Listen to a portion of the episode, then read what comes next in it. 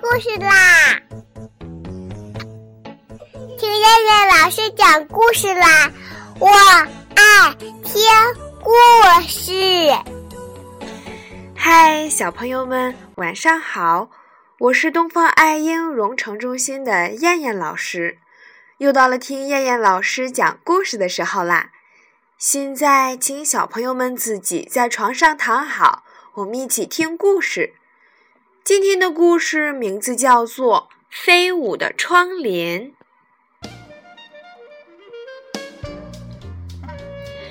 在一栋红房子上，有一扇米黄色的窗子，窗子上挂着一副蓝色小花的窗帘。每当风吹起，蓝色的窗帘就欢快地飞舞起来。他听到风在呼唤：“嘿，朋友！”快跟我一块儿飞去广阔的世界看看吧！窗帘被这个声音鼓动着，拼命地摆动起柔软的身体。它多想跟着风一块儿去旅行啊！可是它的顶上用一个一个小铁圈跟窗子上的横杆连在一起，无论它怎么用力，也只是跟着风挥舞一阵儿。等到风呼啸着跑远的时候，窗帘就放慢了速度，慢慢的平静下来。他的头耷拉着，叹一口气：“唉，又没赶上。”就这样，窗帘每天都渴望外面的世界。他跟所有路过的朋友打听外面的事儿。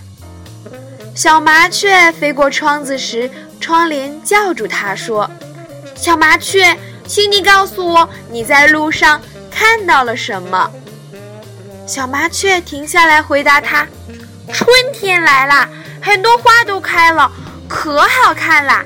再见。”几只小蚂蚁从窗台上接过窗帘，马上问他们：“小蚂蚁。”外面有什么好玩的事情吗？小蚂蚁一边忙着搬家，一边回答：“小草发了新芽，拱破了我们的家，所以我们要搬到新的地方。不过也很不错呢。”小花猫来的时候，把小脚印儿留在了窗帘上，也带来了附近新朋友的信息。前面一楼新来了一只小哈巴狗。后面二楼贴了一只小灰兔。渐渐的，附近的朋友都知道这里有一个喜欢收集新闻的蓝色窗帘。每当他们路过，就把新的消息告诉他。而风吹过的时候，窗帘就把这些消息随着风发布出去。凡是风到过的地方，伙伴们都收到了这些消息。大家分享着各式各样的新闻，也因为信息的传递，帮了很多朋友。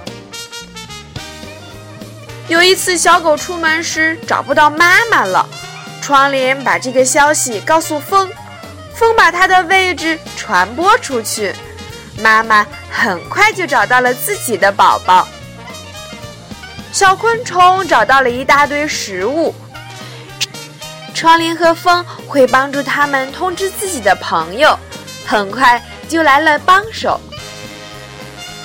东边的柳树把他们看到的新鲜事儿通过窗帘传播站告诉西边的柳树，即使他们一直都见不到面，却成了知心的好朋友。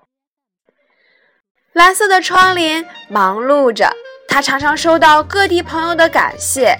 也常常因为大家的快乐而快乐。他终于发现，即使永远也不能离开这扇窗子，美好的世界离他一点儿也不遥远。时间过得真快，风吹日晒雨淋，蓝色的窗帘渐渐地失去了原来艳丽的色彩。终于有一天，主人看到它已经旧了，就把它取了下来。顺手放在窗台上，它的命运可能是被剪成几块当做抹布。窗帘无奈地趴在窗台上等待。这时，好朋友风来了，他看到窗帘自由了，发出惊喜的声音：“嘿，你已经自由了吗？这是怎么回事儿？”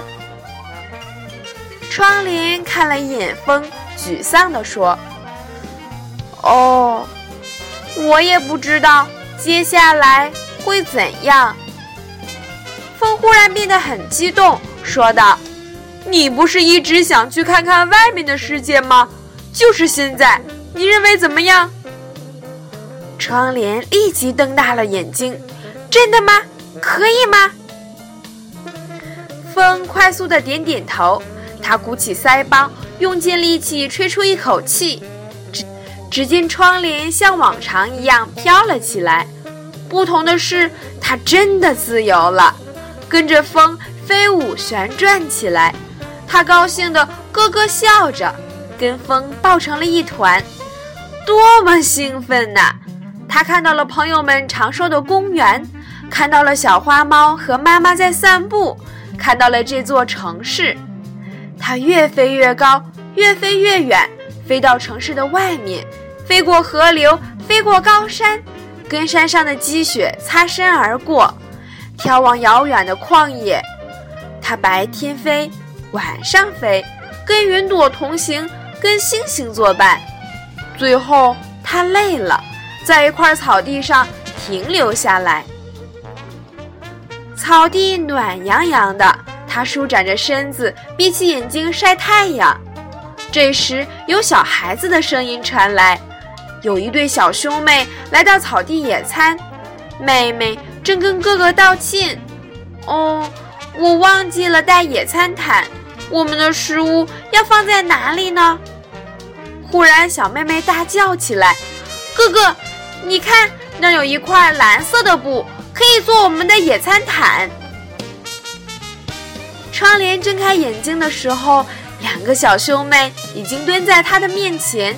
小妹妹把它拿起来，抖掉上面的尘土，把它重新平整地铺在草地上，脸上露出灿烂的笑容。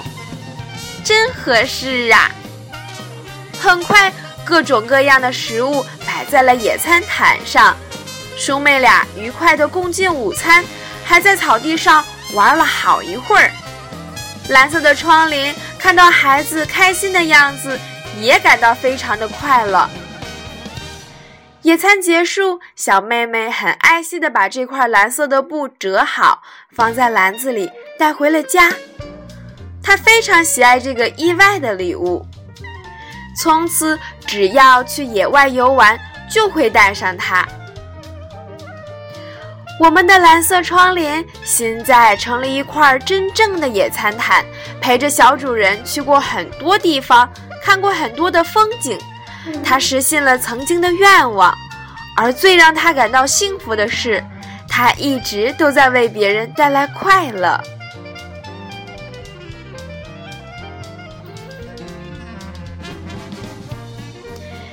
好了，小朋友们，我们今天晚上的故事。就先讲到这儿吧，我们明天晚上再来一起听故事啦。现在，请小朋友们闭上眼睛，睡觉啦，晚安。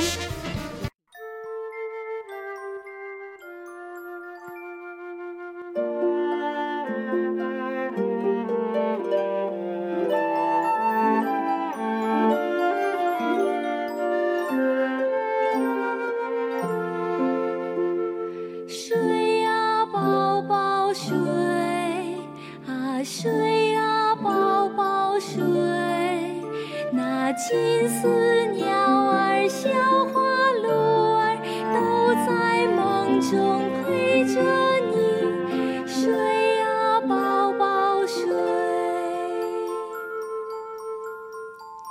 睡啊，宝宝睡啊，睡啊，宝宝睡。那金丝